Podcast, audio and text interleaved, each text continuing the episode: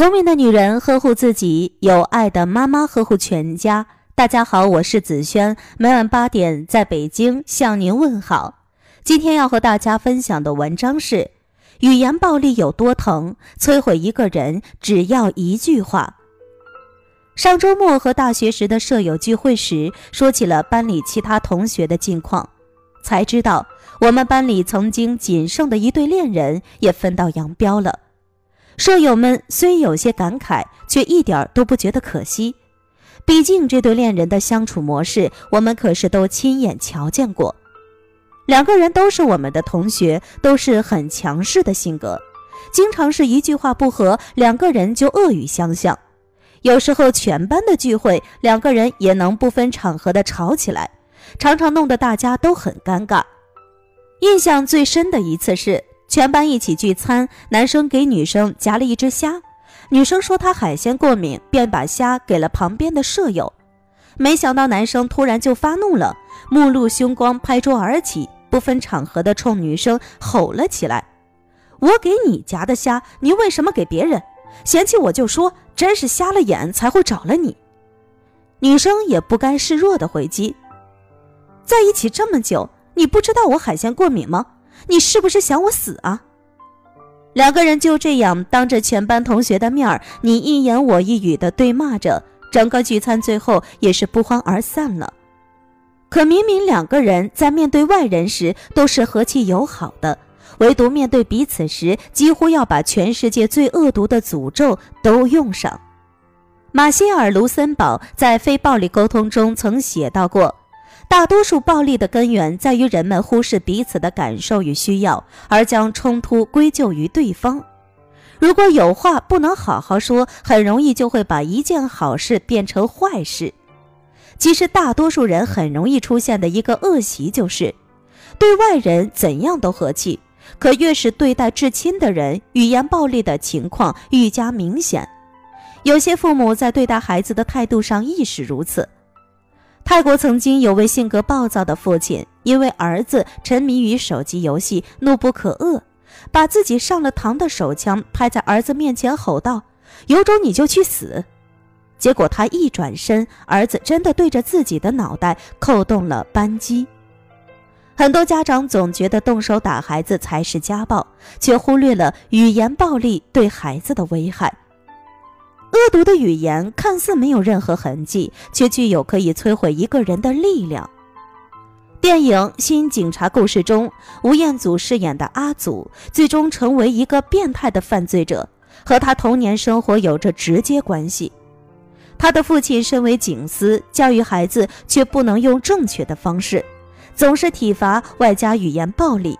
那一句句“你这个废物，你为什么要活着？不如死了算了”这样的恶语。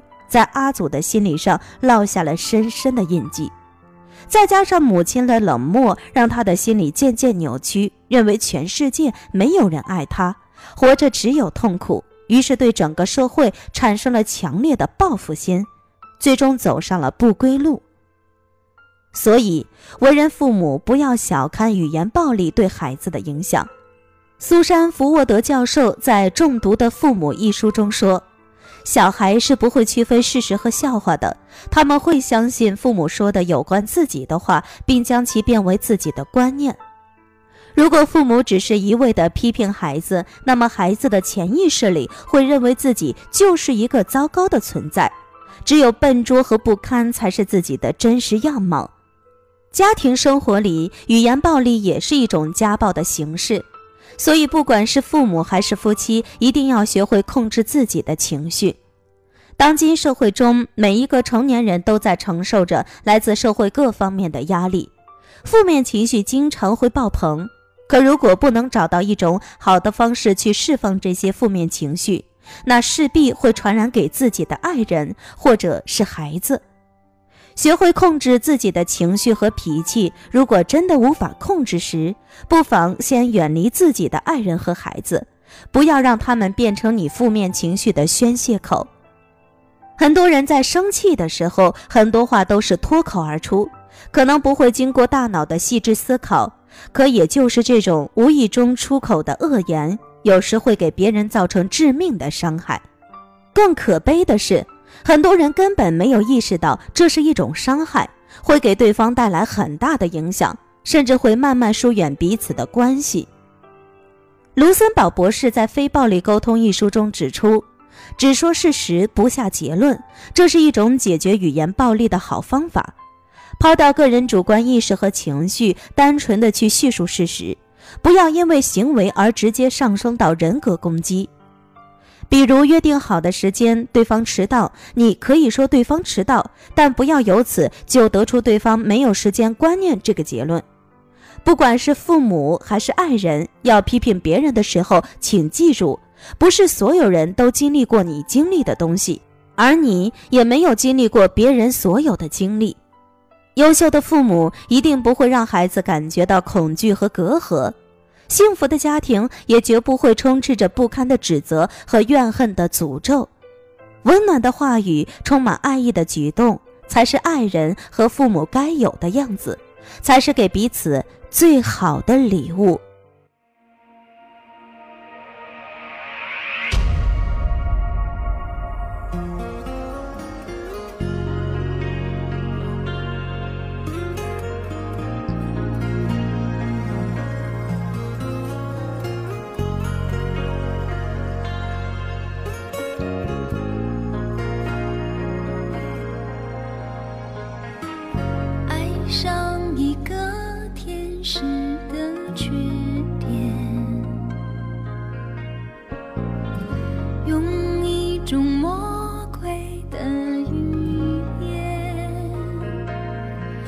上帝在云端，只眨了一眨眼，最后每一周头一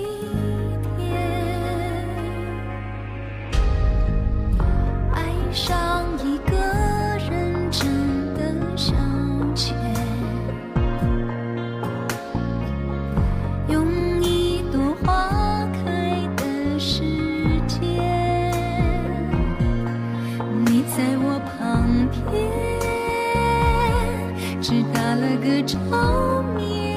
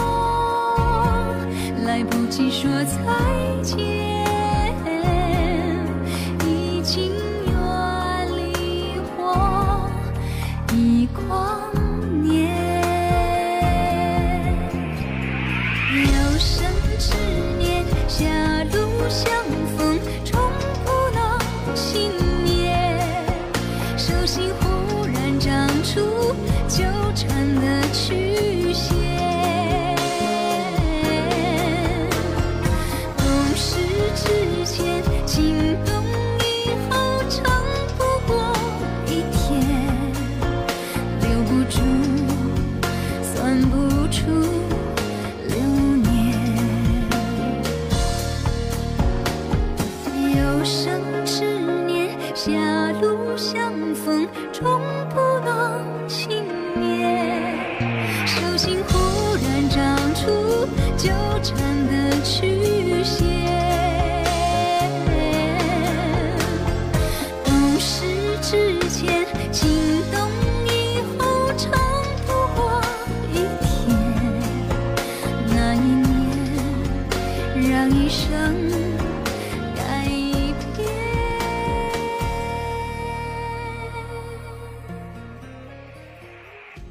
今晚的有听妈妈就到这里了。如果您觉得不错，请分享给您的朋友们吧。